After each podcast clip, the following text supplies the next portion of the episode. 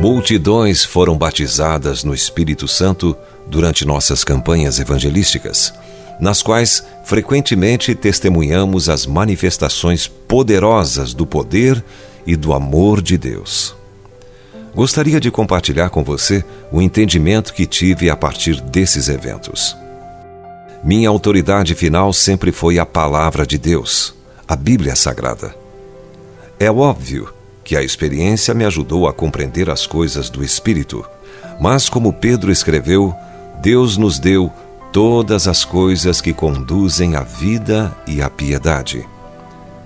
Em outras palavras, a Bíblia valida nossa experiência.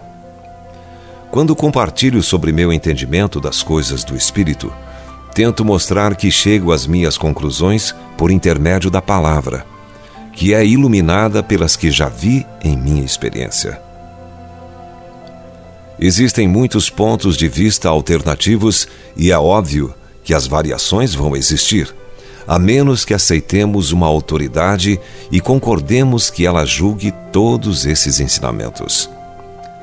A experiência em si varia, mas as Escrituras não. Há uma fome natural de se ouvir as coisas que Deus fez e uma tendência a tirar conclusões, principalmente a partir da experiência. A palavra é muitas vezes considerada apenas uma cópia de segurança, e isso quando chega a ser usada. Essa teologia da experiência não é nova. Existem teorias a respeito de avivamento, por exemplo, que foram criadas exclusivamente com base em estudos do que aconteceu no passado. Eu me preocupo com esse tipo de abordagem. Por isso, decidi que meu ponto de partida será a palavra. É nisso que eu me firmo. Nossa pneumatologia, o estudo das coisas do espírito, tem de estar sujeita ao julgamento do que a palavra diz. Essa é uma disciplina saudável. A experiência precisa ser avaliada à luz das Escrituras e não as Escrituras serem colocadas à prova pela experiência. Tampouco devemos tentar adaptar a palavra às coisas que acontecem. No entanto, você perceberá que ilustro minhas lições com as coisas que Deus tem feito em nossas campanhas evangelísticas.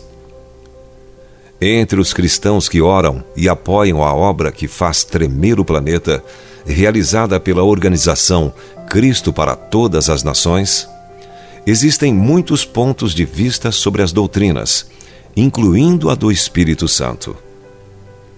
Oro para que esta reflexão sobre o trabalho do Espírito Santo ministre ao seu coração. Se você foi abençoado com esta palavra, compartilhe ela com alguém.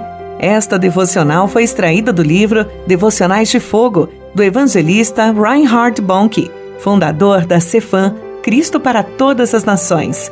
Para conhecer mais sobre a Cefam e seus inúmeros projetos evangelísticos no Brasil e no mundo, basta acessar cfan.org.br ou baixar o aplicativo Cefam Brasil nas plataformas Google Play e Apple Store.